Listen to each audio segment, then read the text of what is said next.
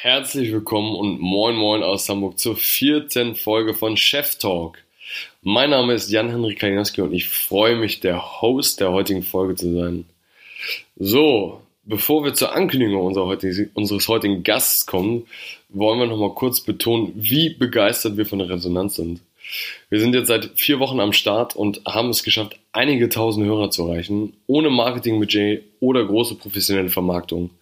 Wir freuen uns sehr über die wirklich vielen LinkedIn-Nachrichten und Mails mit eurem Feedback und Anregungen, um was wir alles besser machen können und natürlich auch mit Speaker-Vorschlägen. Das interne Highlight bei uns ist, wir haben einige Screenshots bekommen. Es gibt sogar schon eine Podcast-WhatsApp-Gruppe in Österreich. Liebe Grüße nach Österreich an dieser Stelle. So, jetzt aber zur Ankündigung. Ähm, wir starten direkt mal mit einer Frage. Wie viele Personen kennst du in deinem Umfeld, die nach dem Studium unbedingt Berater werden wollen oder werden wollten oder es auch sind? Vermutlich Dutzende. Und genau deshalb habe ich mich so sehr auf das Gespräch mit dem, unserem heutigen Gast gefreut. Wir durften quasi mit einem der höchsten deutschen Berater, wenn man so will, und gebürtigen Kieler sprechen, Peter Bartels. Damit ihr ein kurzes Gefühl der heutigen Größenordnung bekommt, Peter leitet den Wirtschaftsprüfer PwC und ist verantwortlich für sagen und schreibe 11.145 Mitarbeiter und 2,2 Milliarden Umsatz. Ich spreche mit Peter darüber, was bedeutet es eigentlich so eine Verantwortung zu tragen, wie funktioniert eigentlich das Beraterdasein und wie steigt man so schnell in einem Konzern auf? Gibt es dort irgendwelche Geheimtricks oder To-Dos oder No-Gos, die ich beachten sollte? Außerdem sprachen wir über das Verhältnis zwischen Fachwissen und Empathie, wieso er als öder Wirtschaftsprüfer die Gala liest und über die Bindungsangst unserer Generation. Wir hoffen wie immer, euch Gedankenanstöße zu geben, andere Positionen zu verstehen und euren eigenen Weg klarer zu sehen. So, genug angekündigt. Viel Spaß mit der vierten Folge. Let's go! Herzlich willkommen zu einer neuen Ausgabe unseres Podcasts. Heute sitzen wir hier quasi im Zentrum von Hamburg im siebten Stock. Super Alsterblick. Wir dürfen bei einem der Big Four sein. Wir sprechen heute mit einem Topmanager, einem Geschäftsführer, der die ähm, Sparten Familienunternehmen und digitale Transformation leitet und verantwortlich für den Mittelstand ist. Herzlich willkommen, Peter Bartels. Vielen Dank, freue mich bei euch zu sein. Vielen Dank, dass du dir Zeit genommen hast. Es ist nicht selbstverständlich. Ähm, wir sind sehr, sehr dankbar, dass wir hier sein dürfen und wollen heute mit dir ein bisschen darüber sprechen, wo kommst du her? Was hast du gemacht? Wie siehst du aktuelle Trends? Wie siehst du das Thema Konzern? Und ich würde direkt damit mal starten. Peter, wo kommst du eigentlich her? Du bist ja Norddeutscher, oder? Kieler Sprotte, in Kiel geboren, ähm, dann als relativ früh weggegangen mit meinen Eltern, nach Lübeck gezogen, sieben Jahre, dann zurück nach Kiel gegangen. Mein Vater war äh, Mediziner, Unilaufbahn gemacht, das ist wie ein bisschen bei der Bundeswehr, dass man, mhm. um die Karriereleiter hochzukommen, da häufig wechseln muss. Dann von Kiel wieder die letzten zwei Schuljahre in Würzburg nach Bayern, was eine interessante Erfahrung war.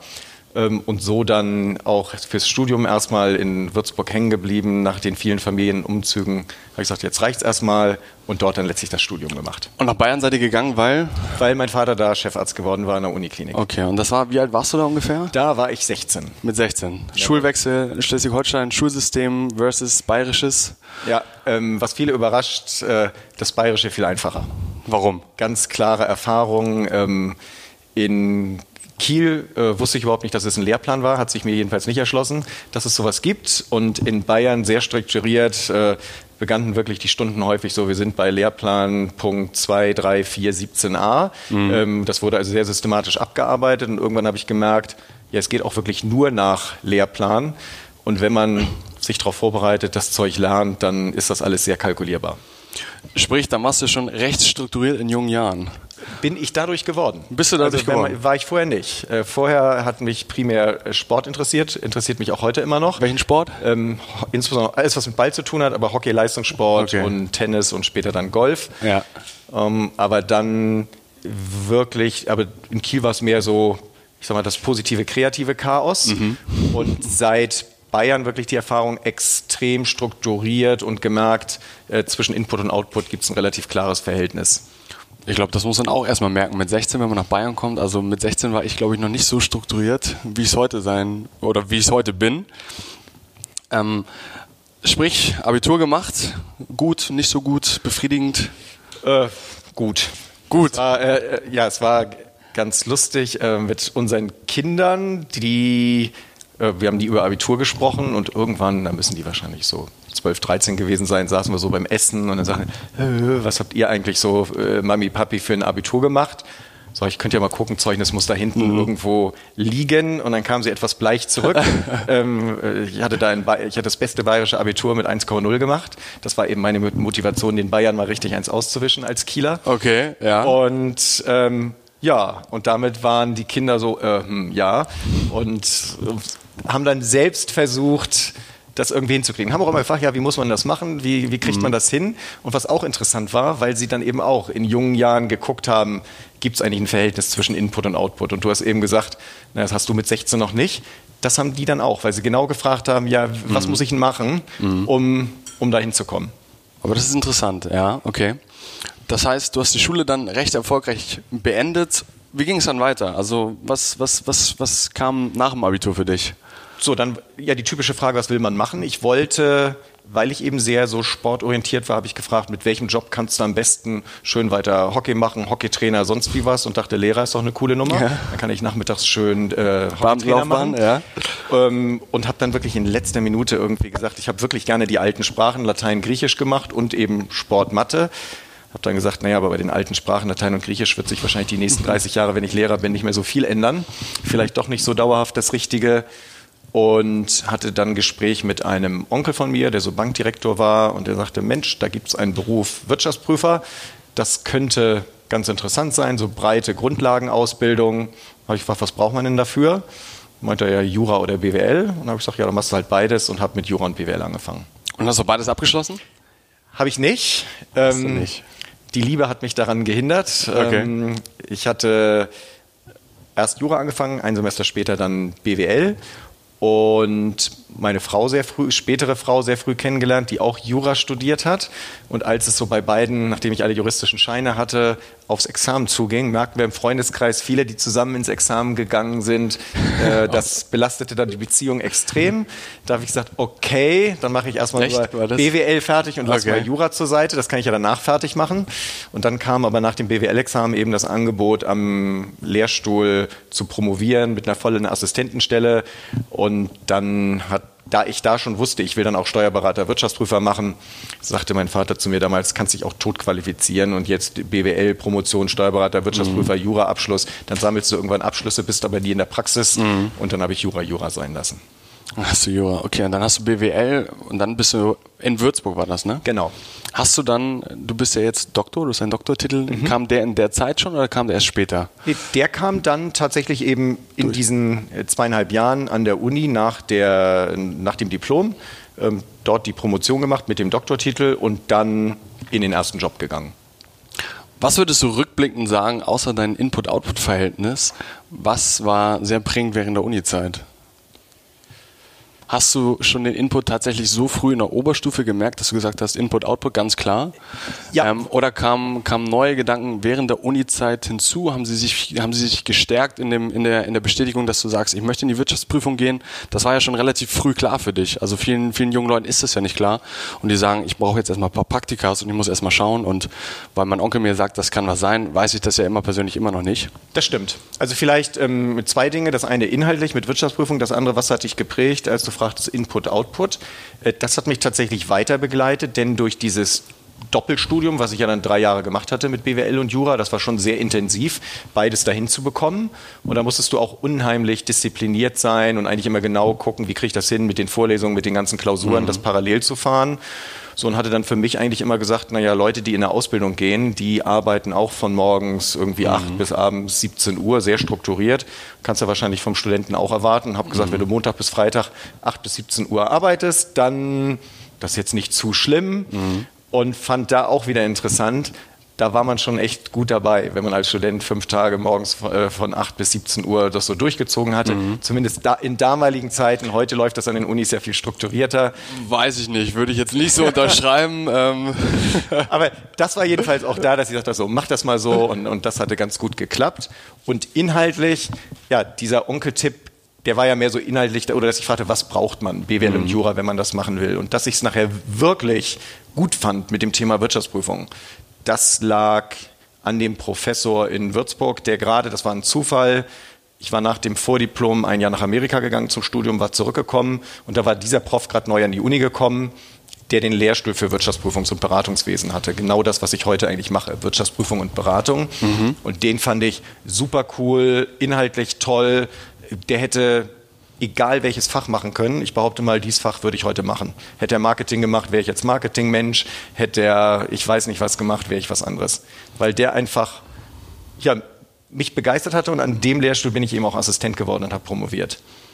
Das ist spannend. Also ich glaube, wenn ich an unsere Professoren denke, dann ist das, es gibt bestimmt ein, zwei und da merkt man auch, da geht man wirklich sehr, sehr gerne hin. Aber ich glaube, eine Vielzahl der Professoren, was, was auch vielen in der Uni so ein bisschen fehlt, ist, ist dieses Feeling. Also da meistens ist dann Professor vorne und liest seine Folien ab und du hast es parallel als PDF auf dem PC laufen, ist nicht so spannend. Aber dass der damals seine Begeisterung so wecken konnte für, ich würde mal sagen, für ein Außenstehenden recht trockenes Thema. Ja. Ähm, ist dann ja schon, schon, schon sehr beachtsam. Habt ihr noch Kontakt? Wir hatten lange, jetzt wirklich lange nicht mehr, aber wir haben sehr lange immer Kontakt gehalten, mal geschrieben, auch mit meinem früheren Chef bei PwC, der jetzt lange weg ist, hatten mhm. wir auch äh, regelmäßig geschrieben und Kontakt gehalten. Mhm. Das war eigentlich immer sehr nett. Diploma ging damals fünf Jahre? Die, das Diplom ja. ging, ging, so in der so Regelstudienzeit waren oder acht bis zehn Semester waren ja, die meisten. Genau. Das heißt, du warst dann, mit wie vielen Jahren warst du mit allem durch, quasi mit, mit deiner akademischen Laufbahn? Mit, da war, das war 1992, Quatsch, doch, 92 habe ich angefangen. Das heißt, ich war 26. Mhm. Dann warst du fertig, hattest alle Scheine in der Tasche. Genau. Und hast gesagt, jetzt muss ich raus, jetzt muss ich in die Praxis. Ja.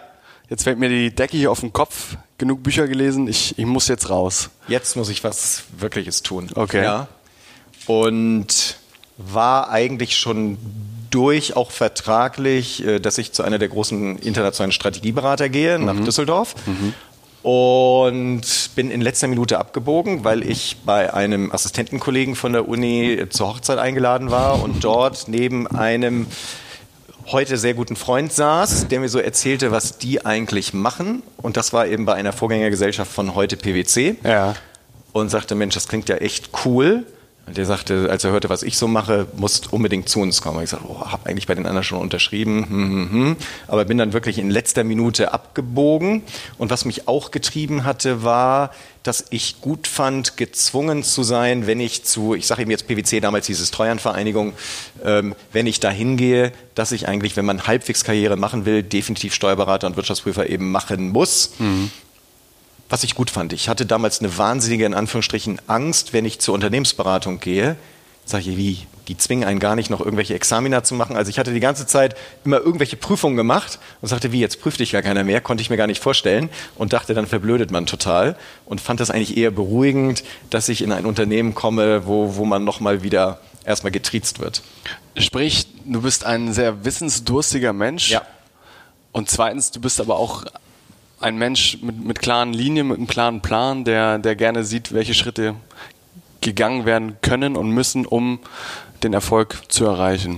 Ist so. Und äh, meine, wir haben zwei Söhne. Meine Frau lacht immer, sagt, ihr könnt ja, Männer können nichts ohne Competition machen. Ich sage, nee, wir machen nicht einfach irgendwas, sondern es ist immer gleich, hier kommen, gleich mal kleine, ja. irgendwas ausloben, bisschen Wettkampf. Ja. Und das fand ich eben da auch schon, oh ja, so nochmal so ein Examen und nochmal dies ja. und das. Also es ist auch letztlich immer Competition. Hast du diesen Wissensdurst immer noch? Ja. Also gerade weil wir natürlich jetzt äh, oder ich mich frage, oder kommen vielleicht später auch noch vom mhm. Karriereweg drauf, so wechselt man eigentlich mal auf die andere Seite. Also mhm. auf Kundenseite mhm. und sagt, ich mache CFO oder sonst was, mhm. Geschäftsführer vielleicht beim großen mittelständischen Unternehmen.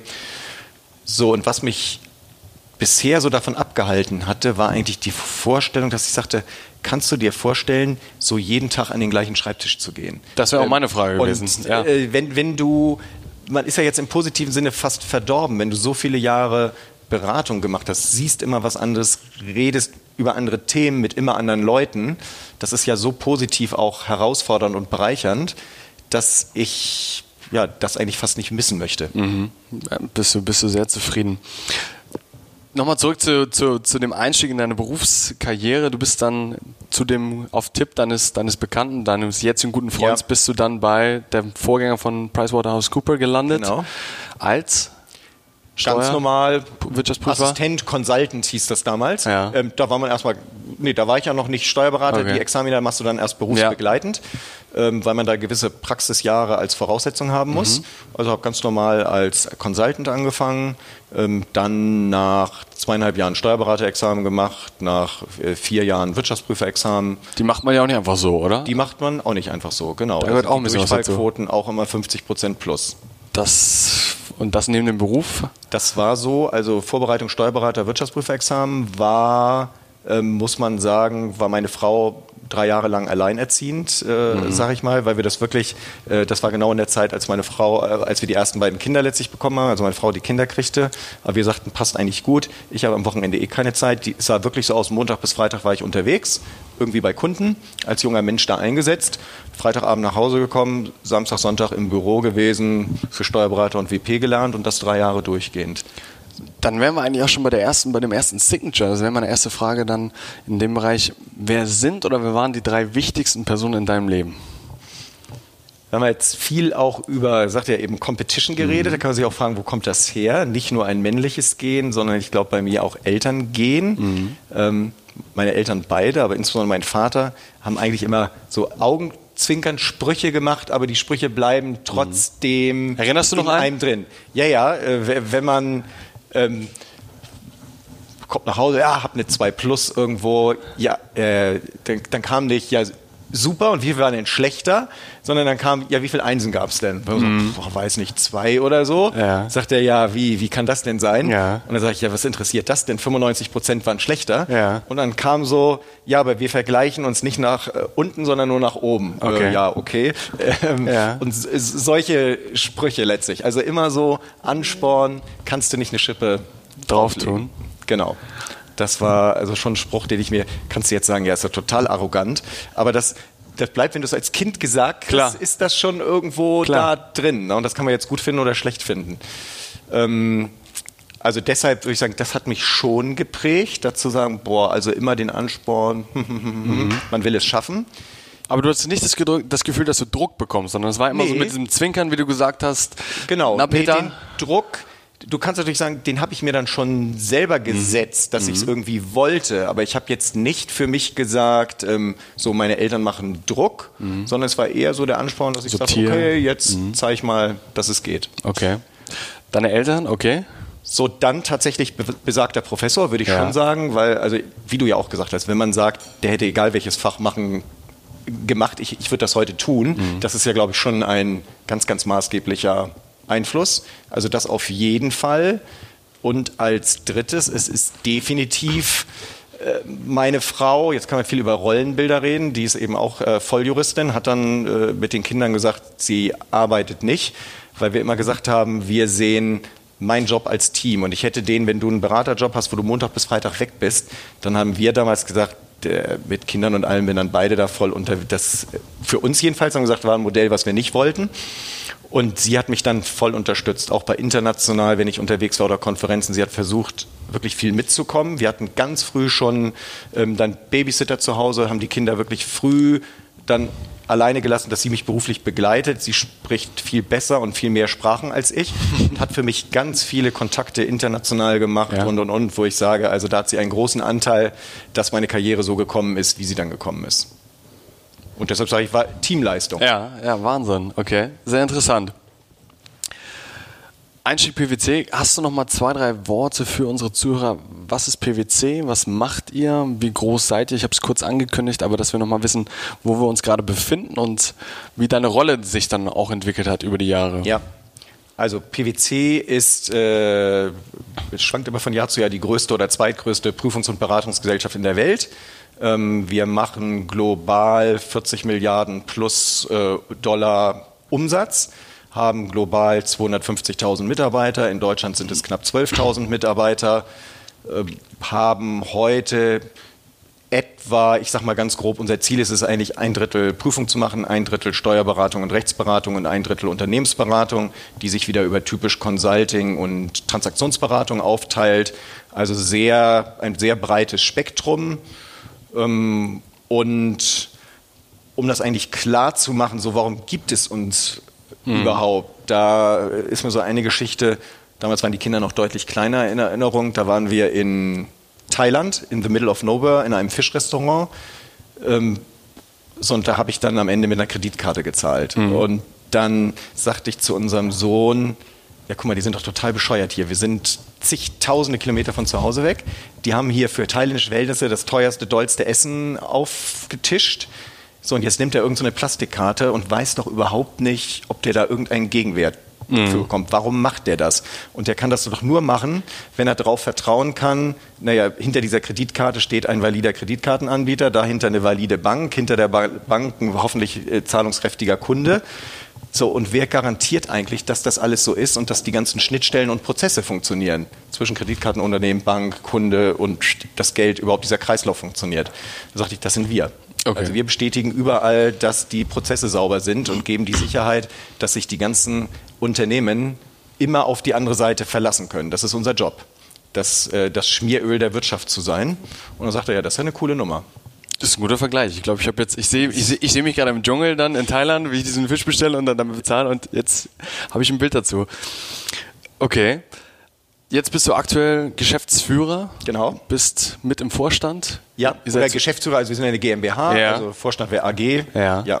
Ihr seid sieben, glaube ich. Jawohl, richtig. Und du hast das Ressort Familienunternehmen Mittelstand, Industrien und Digitalisierung auch sehr, also ich glaube, das klingt sehr deutsch. Also du hast so die deutsche Kernkompetenz irgendwie, Mittelstand, Familienunternehmen. Also es ist ja, sehr, sehr wichtig, sehr, sehr treibend, glaube ich, ja, bei uns. Man könnte natürlich, was wir tun, also ich bemühe mich immer, die Anglizismen zu vermeiden, mhm. weil es vielen äh, Kunden auch echt auf den Keks geht.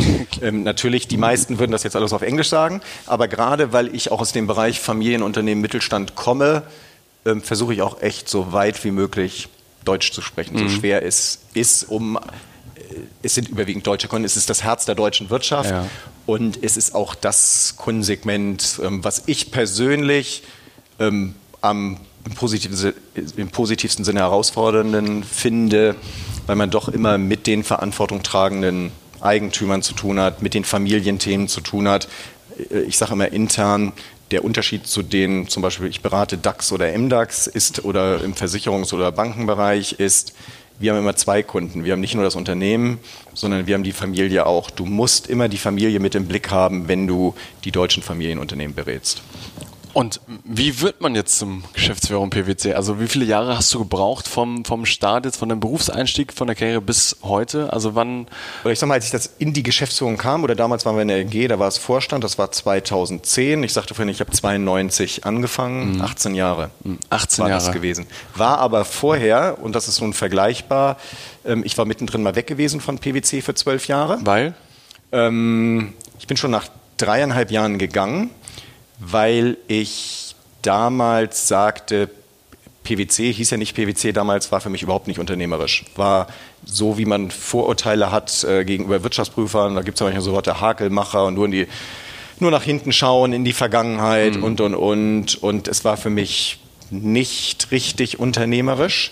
Äh, muss man aber sagen, war ja ein kleines Licht und äh, fairerweise, wahrscheinlich hatte ich ein falsches Bild, will ich mal die früheren auch in Schutz nehmen, aber für mich war das so. Und hatte dann ein tolles Angebot. In, damals war ich in Frankfurt, hier in Hamburg bekommen, bei einer mittelständischen Prüfungs- und Beratungsgesellschaft. Das war rechts vom OHG, was heißt persönliche Haftung, also für alles, was du tust, volle Haftung mit Privatvermögen und, und, und. Und das waren für mich richtige Unternehmer.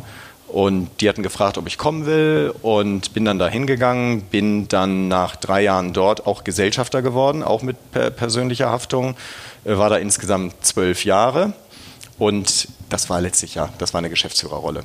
Und bin dann 2008, nachdem ich dort zwölf Jahre war, äh, war ich eben an einem Punkt, willst du das jetzt noch 20 Jahre machen oder mhm. nochmal was anderes in deinem Leben? Und wollte halt nochmal was anderes machen. Und dann kam der Wechsel zu PwC. Wollte auf die Kundenseite eigentlich gehen als CFO. Und das kriegte eben PwC mit, besagter heute Freund, der mich eben in der ersten Stunde zufällig über diese Hochzeit zu PwC geholt hatte, der kriegte mit, dass ich so gucke. Ja. Ich gesagt, wie, wenn du jetzt echt nochmal was anderes machen willst, kannst du dir nicht vorstellen, nochmal zurückzukommen? Habe ich gesagt, no way, ist jetzt überhaupt nicht in ja. meiner Planung. Aber dann war eine Konstellation vom Aufgabengebiet, die ich total spannend fand und habe gesagt, okay, unter den Umständen kann ich es mir wirklich vorstellen. Und so hat er mich eigentlich zweimal zu PwC geholt. Ja. Das ist ganz witzig. Ja, okay Man sieht aber schon bei dir ein Muster, wenn, wenn du es jetzt erzählst vom beruflichen, du hast es ja in recht kurzer Zeit meistens in eine hohe Ebene geschafft. Glaubst du, das lag daran, dass du besonders hart gearbeitet hast? Glaubst du, dass du sehr gut mit deinen Mitmenschen, Mitarbeitern gut umgehen konntest und dich das gefördert hat? Also was waren da so ein bisschen die Key-Indikatoren, um jetzt, sagen wir mal, in dieser, in dieser Konzernhierarchie voranzukommen?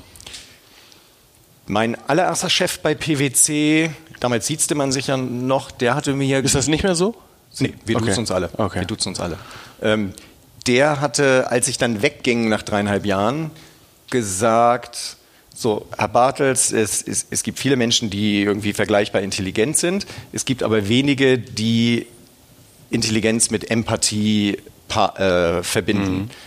Und das wird immer wichtiger, diese Kombination oder das, der zweite Teil wird eigentlich immer wichtiger, je weiter es nach oben geht. Also letztlich dann ist diese Fachkompetenz, die braucht man als Basis, sonst mhm. kommt man überhaupt erst gar nicht in, äh, auf eine Karriereleiter. Aber dann wird es wirklich wichtig, um, wie du sagst, Mitarbeiter mitzunehmen, Kunden mitzunehmen, die, diese Empathie zu haben, das Gefühl, wo drückt der Schuh, wo sind die Bedürfnisse.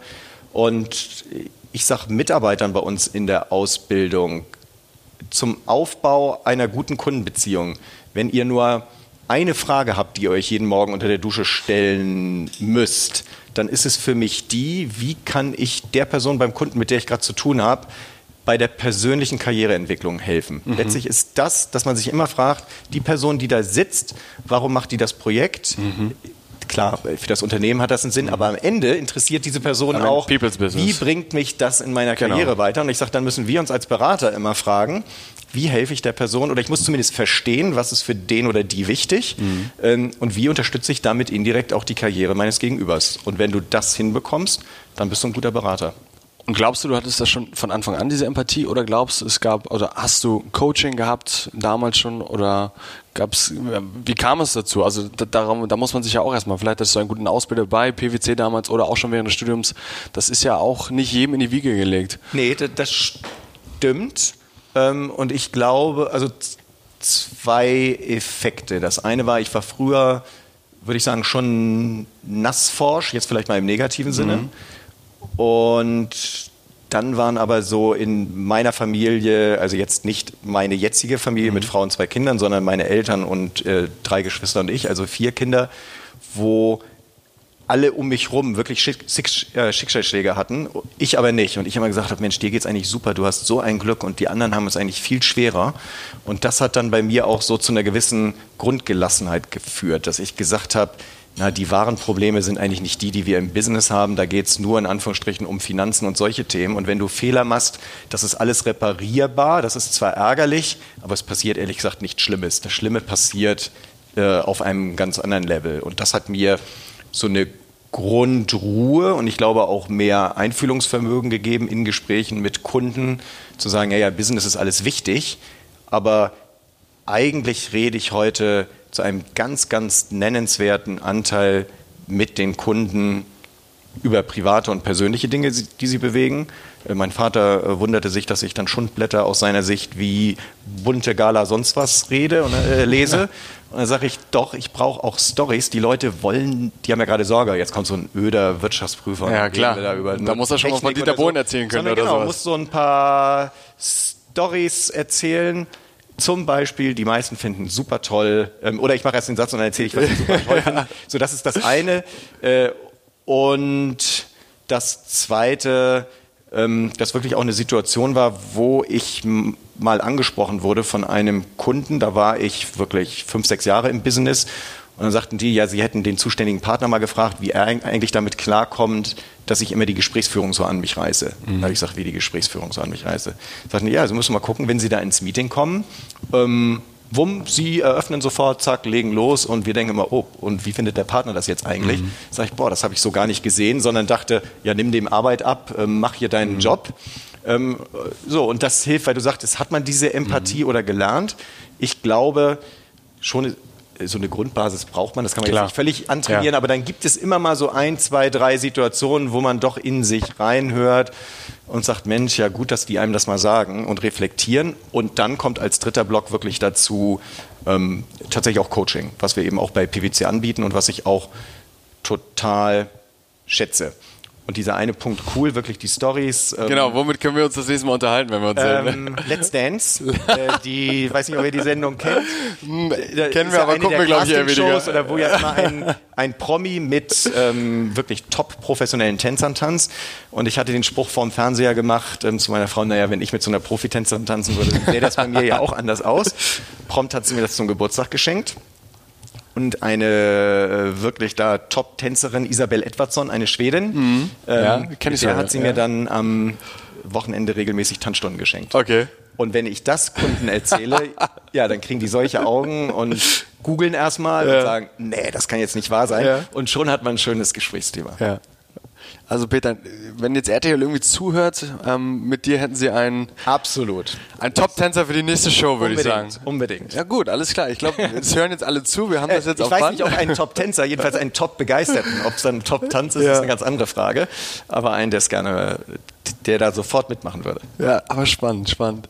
Spannend war auch gerade, dass du, dass du das Verhältnis zwischen Hard Skills und Soft Skills beschrieben hast. Ähm, das ist auch eine, eine Frage, mit der wir uns viel beschäftigen und auch, ich glaube, viele junge Menschen.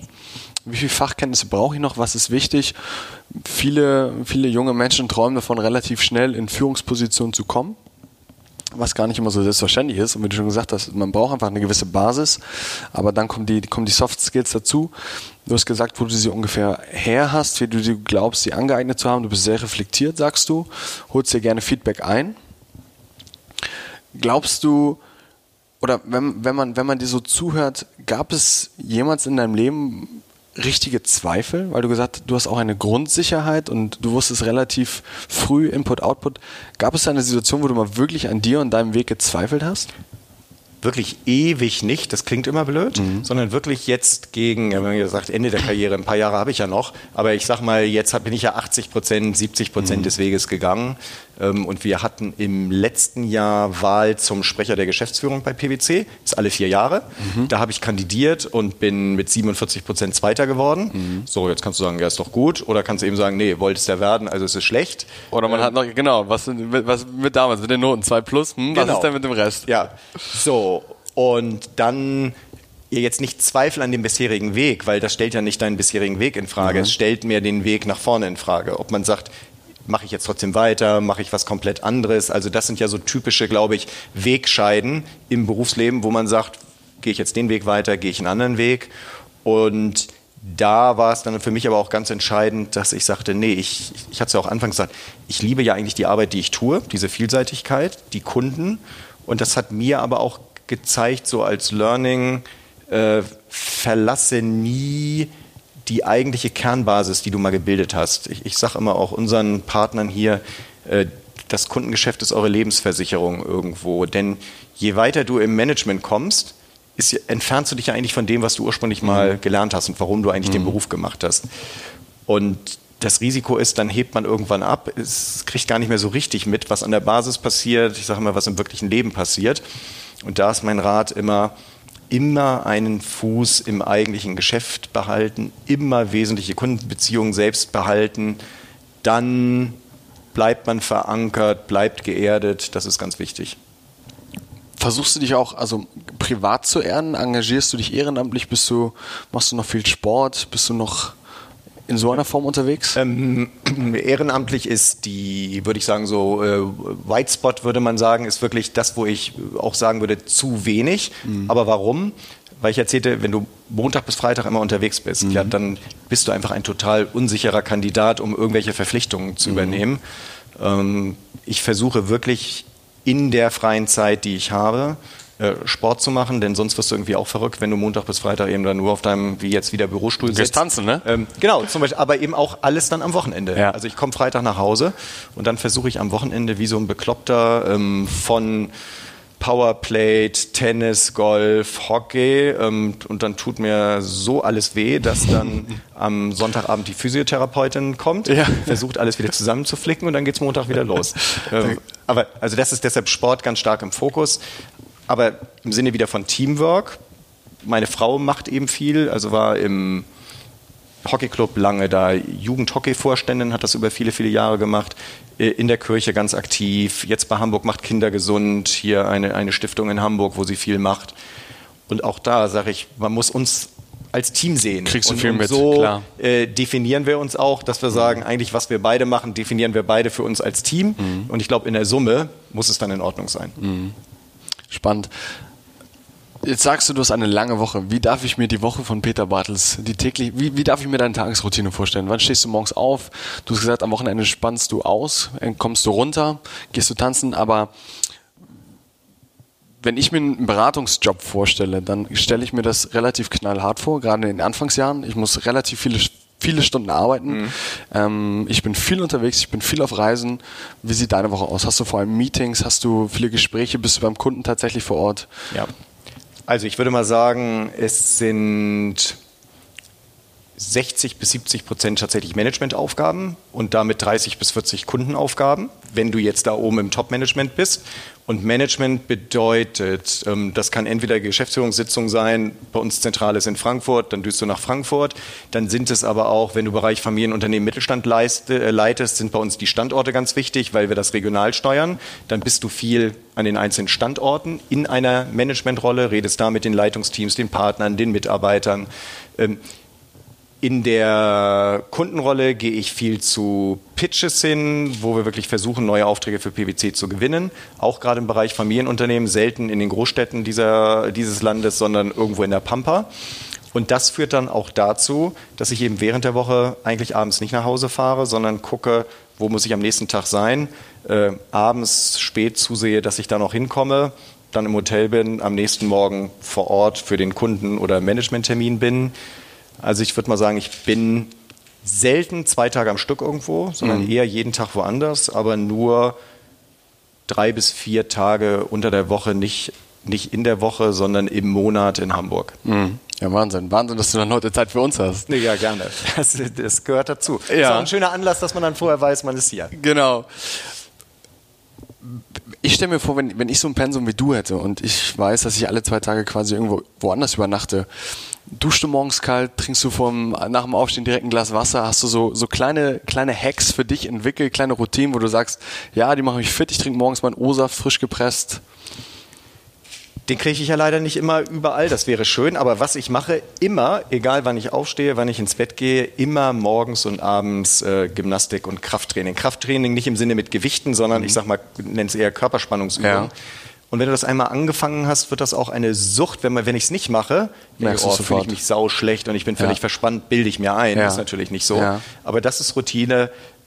Und das machst du Morgens jeden zehn Morgen. und- Minuten, vorm Bett gehen äh, zehn Minuten, dann sagt man so, ja, ist ja jetzt nicht so super viel, aber alle, auch wenn du mit Ärzten und so redest, ja, ja, aber das sind 20 Minuten am Tag, mal sieben, mal Klar, mm, mm, klar. ist das dann doch wieder brutal viel letztlich. Und das ist eine Routine, die ich äh, auch voll durchziehe. Ziehst du die ganze Zeit schon durch. Ja. Ernährung, wichtiges Thema. Ähm, da ich jetzt, die Zuhörer sehen ja nicht, aber ja halbwegs schlank bin, sage ich mal. Ist er, kann ich bestätigen.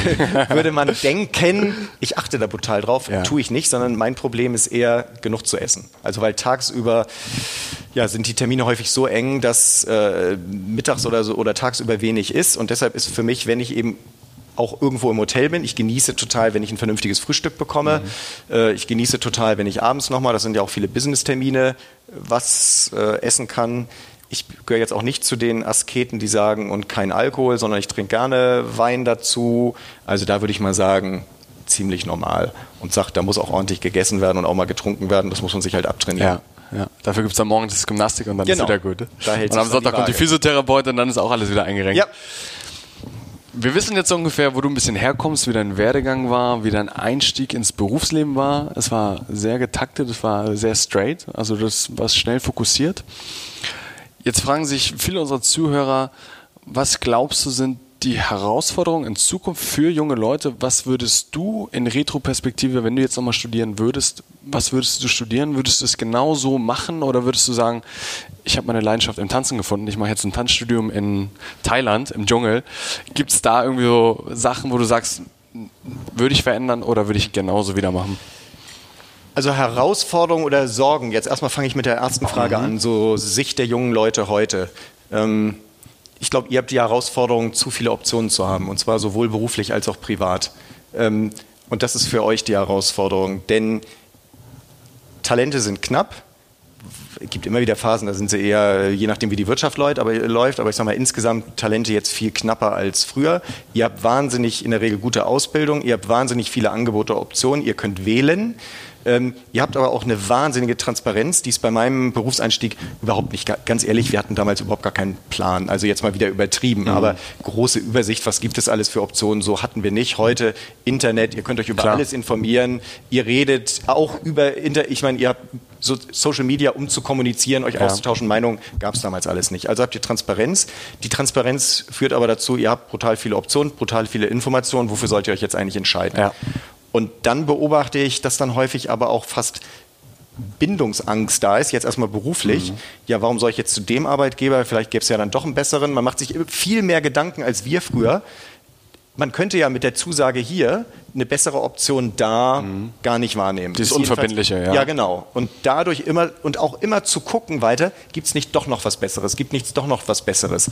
Und da haben wir damals gar nicht so drüber nachgedacht, haben gesagt, ach, das klingt gut, das mache ich jetzt. Und dann ist man auch davon ausgegangen, das mache ich jetzt erstmal zehn Jahre. Da ist meine Wahrnehmung, das ist heute anders und das ist gar nicht gut oder schlecht. Also das, das will ich jetzt gar nicht sagen, sondern ich glaube, das ist einfach anders. Und wenn man sagt, die positive Seite für euch, ihr habt ganz, ganz, ganz viele Möglichkeiten, ist es andererseits aber auch eine Herausforderung, mal einen Sack zuzumachen und sich für was zu entscheiden und dann auch straight, weil du das Wort straight gesagt mhm. hast, diesen Weg auch irgendwie fokussiert weiterzugehen.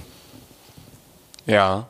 Wie würdest du denn sagen, finde ich diesen, also ich habe jetzt viele Optionen, wonach würdest du sagen, was sind deine Kriterien? Ja, also ich sage häufiger, ja, hört wirklich auf Bauch und Herz, wo man gar nicht immer zu versuchen, alles jetzt total zu verobjektivieren, sondern und zu messen und zu gucken, wonach beurteile ich jetzt, was ist besser, was ist schlechter, sondern ich glaube, ganz wichtig ist im Beruf persönliche Förderer zu haben. Also Mentoren. Mentoren und zu gucken und wirklich zu sagen, wo ist eine Organisation, die kann klein oder groß sein, wo Menschen sind, die mich auf meinem Weg begleiten können. Wie ich das gesagt habe, wichtig für eine Kundenbeziehung. Ich frage mich, wie kann ich mhm. der Person in der Karriere helfen? Genauso, wenn ich irgendwo hingehe, wo sind potenzielle Mentoren, die mich auch begleiten können? Aber ich glaube, das ist so ein bisschen die Erfahrung, die wir auch mit unseren ganzen Events und den Gesprächen gemacht haben. Viele junge Menschen wünschen sich einen Mentor, aber den findest du ja nicht so.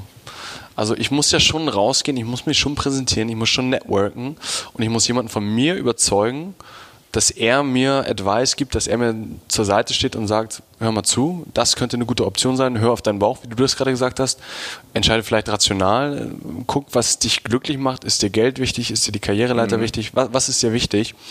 Und ich glaube, dass, dass das für viele junge Leute auch eine Herausforderung ist. Also das ist immer so einfach gesagt, such dir einen Mentor, aber... Das stimmt, ähm, glaube ich, für den ersten Schritt, um jetzt irgendwo reinzukommen. Ja. Zu sagen, wer berät mich da eigentlich? Das, ja. Da hast du absolut recht. Wenn ich mich für ein Unternehmen entschieden habe, auch da ist natürlich die Herausforderung, wer kann da ein Mentor sein? Mhm. Da ist es, glaube ich, auch wichtig, geben und nehmen. Wenn ich gucke, so meinen engsten oder mein engstes Team, ähm, ich glaube schon, dass die nahezu alle sagen würden, er ist für uns wirklich ein Mentor das ist ja auch Aufwand. Das ist ja nicht immer, klar, klar. Äh, Team wird jetzt lachen, wenn sie später hören, immer mein Wort vergnügungssteuerpflichtig. Das ist, ist ja nicht, also das kostet richtig ja. Kraft, wenn, wenn, wenn, du dich da auch gegen, äh, miteinander auseinandersetzt. Aber umgekehrt kriegt man dafür auch viel, weil dann eigentlich da auch ein wirklich ganz, ganz großer Wille ist, einfach die Extrameile zu gehen. Und wir haben im Team auch den Grundsatz, ich weiß schon, wo die Grenze ist, aber wir geben und nehmen uns alle totale Flexibilität, dass wir sagen, okay, wenn, wenn wirklich jetzt nichts brennt, ist mir völlig egal, ob jemand hier ist und wann die gehen oder, oder sonst was machen oder mittendrin Sport. Aber wir wissen auch alle, wenn ich sage, boah, jetzt brauche ich wirklich Unterstützung, ist wichtig, das kann Nacht sein, das kann am mhm. Wochenende, das kann Weihnachten sein, da wissen wir, das machen wir auch alle mhm. äh, füreinander und miteinander. Mhm. Und dann, glaube ich, ist so eine Mentorbeziehung und Unterstützerbeziehung, okay, dann macht man es, das ist wirklich geben und ja. nehmen. Ja. Hattest du Idole? Nee, tatsächlich nicht. Also wirklich viele, ähm, wo ich mir Dinge abgeguckt habe, wo ich sage, boah, das finde ich jetzt gut, wie die es machen. Ähm, so, ähm, ich habe gerade zum Beispiel, jetzt nenne ich mal den Namen nicht, aber mit einer Person zu tun auch, die wirklich im positiven Sinne Menschenfänger ist. Und, mhm. und dass ich da auch wieder sehe mit kleinen Gesten auch, egal welchen Termin man hat, zusammen mit anderen, gibt es danach immer eine kurze Mail mit einem Dankeschön und, und sehr persönlich, oh, das hast du aber super gemacht und dies und das, äh, wo man merkt, darüber, dass das Die Person banal. interessiert sich, aber genau, interessiert sich, sendet Ja, Signale, ja. bleibt immer dran. Äh, da bin ich zum Beispiel nicht so gut. Und dann sage ich, wow, das läuft und ich merke ja auch, wie diese Person Ja. im Markt ankommt. Ja. Und wiederum äh, jemand anders jetzt bei uns aus dem Management-Team, wo ich sage, ein im positiven Sinne brutaler Prozessorganisator, wo ich sage, wahnsinnig strukturiert, Mhm. wahnsinnig äh, auch bereit, selbst so diese Schmerzmeile zu Energie. gehen, wo ich sich selber mit allen Details auch zu beschäftigen, um zu sagen, ich muss dieses Wissen haben, um eine vernünftige Entscheidung treffen zu können, Mhm. wo ich auch sage, boah, der, der geht noch eine Meile weiter, als ich es jetzt wahrscheinlich Ja. getan hätte, wo ich auch sage, Anerkennung. Ja. Und das finde ich dann schon gut. Ja. Wenn ich jetzt vor der Entscheidung, Bachelorstudium durch, Masterstudium durch, ich habe immer noch die Entscheidungsmöglichkeit Startup versus Konzern. Warum glaubst du, was könnte mir ein Konzern bieten, unabhängig vom PwC? Was habe ich hier für Strukturen? Ich, Mentor, Mentoring wird wahrscheinlich ein Thema sein. Aber was siehst du auch für Vorteile bei Startups? Also viele, viele junge Menschen sagen, ich bin gar kein Gründer, aber Startups interessiert mich, flache Hierarchien, ich kann schnell was umsetzen. Ja. Wie siehst du das so ein bisschen? Ähm, den, auch da erstmal vorweg, ich glaube, es gibt nicht gut und schlecht und richtig oder falsch, sondern beide haben so jeweils ihre Vorteile und wahrscheinlich auch ihre Nachteile. Das, was du sagst für Startups, äh, sehr schnell etwas tun können, selber umsetzen können, auf jeden Fall. Unser jüngerer Sohn arbeitet hier auch gerade bei einer Venture Capital Gesellschaft, äh, hat auch ein kleines Startup mit einem Freund selbst gegründet, wo ich selber ja mitbekomme, wie die auch Dinge selber machen. Ich sag mal jetzt alleine eine, wo ich sage rein virtuell eine dann aber analoge Wertschöpfungskette aufzubauen, nur über Alibaba und Amazon, das hätten wir uns vor fünf Jahren gar nicht vorstellen können. Wie soll denn das gehen? ähm, aber dann auch Dinge, wenn Produkte ja angeliefert werden, wie setze ich mich mit dem Zoll auseinander, wie gründe ich die Gesellschaft, wie mache ich die steuerliche Behandlung, äh, wo unser Sohn auch gesagt hat, hätte ich gewusst, was ich jetzt brauche, hätte mich im Studium in Mannheim der Jurakurs, den wir gemacht haben, viel mehr interessiert, weil er jetzt sagt, ja, das haben wir ja alles da besprochen. Und damals dachte ich, mein Gott, wie langweilig, braucht doch kein Mensch. Äh, Und das ist super, das jetzt alles selber mal gemacht zu haben. Das würde man so konkret bei uns oder anderen Konzernen jetzt nicht sehen. Umgekehrt glaube ich, bei uns und anderen Konzernen kriegt man eine super Methodenkompetenz, sehr strukturiertes Heranführen an Themen, sehr stark prozessorientiertes Lernen, ähm, sehr strukturiertes Vorgehen, dass man echt sa- sagt, ja, wie ist die Reihenfolge vernünftiger Sch- Schritte, wenn es wirklich mal größer und komplexer wird. Und viele Startups, die wir auch als Berater sehen, die laufen super los, aber wenn dann eine kritische Größe überschritten wird, dann bricht eben auch häufig so ein bisschen das Chaos aus, weil alle nicht gelernt haben, wie baue ich funktionierende Prozesse auf. Und das lernt man, glaube ich, gut in den größeren Einheiten und bei den anderen lernt man eher das, Das Schnelle. Doing. Und insofern Der- der ist Mix die aus beiden wahrscheinlich natürlich so. immer ideal. Ich glaube, ihr seid, ihr habt auch relativ viele neue digitale Ansätze, dass ihr sagt, wir wollen uns genau ähm, in diesen Themenfeldern auch positionieren als Genau. PwC, dass ihr viel Know-how in diesen Bereichen seht. Für mich stellt sich jetzt, wir kommen so zum Ende des Gesprächs, wir wissen, ähm, Startup versus Konzern hat beides seine Vorteile. Viele junge Menschen sehen immer noch oder träumen davon, diesen klassischen Weg zu gehen. BWL-Studium, danach gehe ich zwei Jahre in die Beratung, ich möchte diese Prozesse lernen, dann möchte ich ins, ins, in irgendeine Führungsriege kommen, muss man die Leadership Skills anwenden, wo du gesagt hast, Empathie ist sehr, sehr wichtig, genauso aber auch dieses Fachwissen.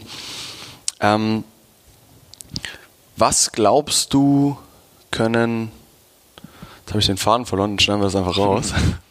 ähm, wie können junge Leute oder wo siehst du, welche, welche jungen Leute würdest du sagen, sind ideal für PwC? Was sucht ihr für Leute? Was glaubst du ist vom Mindset her wichtig? Weil du gesagt hast, es gibt viele wenige Talente. Was bedeutet dich für ein, also was ist ein Talent für dich? Wo- Woran siehst du das relativ schnell oder sagst du, ich muss da auch ein bisschen gucken? Wie ist so da deine Erfahrung? Da nur klar zu ich hab, ach so, ja, genau. Wenn ich sage, es gibt wenige Talente, damit meine ich nicht äh, insgesamt von dem Potenzial, was zur Verfügung steht. weil der Markt einfach viele sucht, sondern der genau, Markt ist insgesamt genau. einfach Nein, enger als, als absolut. Die Nachfrage Das- ist höher ja. als das Angebot. Genau. Ähm, dann wen brauchen wir? Da hätten wir natürlich vor zehn Jahren noch eine andere Antwort gegeben als heute. Die wäre damals viel eindimensionaler gewesen. Da hätte ich gesagt, wir haben typischerweise BWLer, dann haben wir ein paar Juristen, dann haben wir dann noch ein paar Mathematiker und Wirtschaftsingenieure. Schluss. Da hätten wir aufgehört. Und heute diese sogenannten MINT-Profile, also wirklich mit Informatik, aber auch Ingenieure und, und, und Naturwissenschaften, Mathematik, äh, versuchen wir heute ganz, ganz stark zu bekommen. Und wir haben auch mittlerweile eine Quote von 30 Prozent plus wirklich von MINT-Profilen, die bei uns anfangen. Und das Wichtigste ist aber tatsächlich, ähm, breites Interesse zu behalten und, und teamfähig zu sein, weil jeder kommt mit seinen Spezialkenntnissen, auch viel spezialisierter als wir früher. Also heute werden alle sehr, oder immer wenn ich alle sage, aber so von der Regel her, mhm. ähm, doch praxisorientierter als wir damals ausgebildet, äh, schon deutlich spezialisierter als wir damals. Aber ich glaube, um dann ein komplettes Profil zu haben, ist es wichtig, dann nicht nur in so einem Expertentum dann auch mit der Gefahr abzusaufen, sondern zu sagen, op, ich muss irgendwo auch den breiten Blick behalten. Und dafür muss ich interessiert sein an dem, was andere tun, interessiert sein, an übergreifenden Projekten zu arbeiten. Und das klappt wieder nur, da kommt man auch ein bisschen zur Empathie. Mhm. Ich bin teamfähig, merke, so was wollen die anderen im Team mhm. ähm, und wie kann ich mich da integrieren. Und dies rauszufinden, sind das Leute, die ins Team passen. Das ist unheimlich wichtig. Also dass diese fachliche Grundqualifikation muss da sein, aber auch da wieder noch viel wichtiger ist, wie sind die persönlichen Skills. Fast abschließende Frage. Peter, du hast gesagt, du bist am Ende deiner Karriere quasi. Hast du noch Ziele? Hast du gesagt, sagst du, ich möchte unbedingt noch ein, zwei Dinge intern hier verändern oder ich möchte auf den Kilimanjaro, ich möchte auf den Mount Everest. Hast du noch für dich dein, dein persönliches Feuer, dein persönliches Ziel? Ja, ich will auf jeden Fall noch einmal in der Ü60 Hockey-Nationalmannschaft spielen. Das ist auch ein Ziel. Ja? Dass man sagte, ja, ich bin, ich bin halt Sportfreak. Sport hat gelitten von der Zeit her, ja. äh, die letzten Jahre. Und äh, ich will mich körperlich fit halten. Und ich sage echt nochmal, dann altersadäquat, irgendwas sportlich zu reißen. Das kann ja. jetzt Hockey sein, das kann was anderes sein. Das, das finde ich nochmal super. Und was ich vorhin tatsächlich sagte, ähm, mich stärker in einem richtig guten sozialen Projekt zu engagieren, das wäre noch was, wo ich einfach mangels Zeit nicht zugekommen bin. Ich habe jetzt nicht die total äh, verrückten oder eindimensionalen Ideen. Ich genieße total in der Freizeit eben mit Leuten, die mich begeistern, die irgendwas richtig gut kennen und wenn ich es lernen kann. Und deshalb war es mhm. dieses Tanzen, wo ich sage, was andere richtig gut können, wo ich sage, ich möchte nur mal das Gefühl bekommen, wie ist es daran zu kommen. Ich finde auch toll, wenn Leute super singen können ja. oder super ein Instrument spielen können. Nur da weiß ich, das dauert ja 100 Jahre, bis sie mir das beibringen. Ja. Aber sowas finde ich super cool. Dann kommen wir zu der letzten Frage. Wir schließen jede Folge mit der Frage ab. Wen würdest du uns empfehlen oder wen würdest du sehr gerne mal in diesem Podcast hören? Wer glaubst du ist sehr inspirierend und kann jungen Leuten was mit auf den Weg geben? Wir hatten ja anfangs gesprochen, so wo ich herkomme, aus diesem Bereich Familienunternehmen, Mittelstand. Und ich habe gesagt, das ist auch diese Kundenklientel, die mir richtig ans Herz gewachsen ist. Deshalb dann vielleicht kein Wunder, jemand aus dem Bereich Familienunternehmen. Und ähm, ich arbeite jetzt seit vielen Jahren für eins der ganz großen deutschen Familienunternehmen. B. Braun ist Medizintechnik. Manche verwechseln es mit Braun Rasierer oder so, die haben damit gar nichts zu tun. B. Braun Medizintechnik. Ähm, die sitzen in Melsungen bei Kassel und machen jetzt sieben Milliarden Umsatz. Das ist relativ viel für so ein Familienunternehmen, was aber mittlerweile global tätig ist. Und dort hat gerade die Nachfolge eingesetzt. Ähm, der Vater, Professor Braun, ist vor einigen Jahren schon aus der CEO-Rolle raus. Dann gab es erstmals einen familienfremden CEO, der jetzt aus Altersgründen ausgeschieden ist. Und jetzt kommt die Tochter, 39 oder 40 Jahre mittlerweile, äh, übernimmt das Ruder, äh, war lange für das Unternehmen in Malaysia, für die asiatische Gruppe zuständig. So eine äh, tolle, empathische, äh, motivierende junge Frau ähm, ich glaube, gerade kam das dritte Kind, also auch mit der wow, Herausforderung, ja. Familie und Karriere zu verbinden. Dann noch wiederum jetzt wieder als Familienrepräsentant einzusteigen, mit der, glaube ich, Riesenherausforderung äh, in Deutschland. Sie wird eine der Frauen sein, die künftig, bin ich überzeugt, ganz viel durch die Presse gehen werden, mhm. wo die Leute gucken werden als Role Model, wie bekommt sie das hin ja. und sich auch selbst schützen muss. Ja. Nicht jede Talkshow, nicht jeden äh, Interviewbeitrag anzunehmen. Insofern eine Herausforderung, dass sie sie bekommt. Ja. Aber ich glaube, das wäre äh, für die jungen Leute, auch unter Diversity-Gesichtspunkten, Frauen im Studium, eine, äh, ein super Case, äh, Anna-Maria Braun, äh, hier wirklich mal in den Podcast zu bekommen. Dann werden Würde wir ich auch gern hören. Ja, dann werden wir alles daran tun, um Sie dafür begeistern zu können. Und vielen Dank. Wir sind am Ende. Sehr gern, hat Spaß gemacht. Danke dir. Ciao. Tschüss. So, das war unsere vierte Folge. Sie ist auch schon zu Ende. Wir hoffen wie immer, dass sie euch gefallen hat, dass ihr gesehen habt, was es eigentlich bedeutet, so, so eine Managementposition einzunehmen, was es auch für Opfer bringt, aber wie man darin auch aufgehen kann. Ähm, schreibt uns gerne, wie immer, auf podcast.chef-treff.de euer Feedback und vergesst natürlich, uns nicht zu abonnieren. Wir hören uns nächste Woche wieder. Ciao.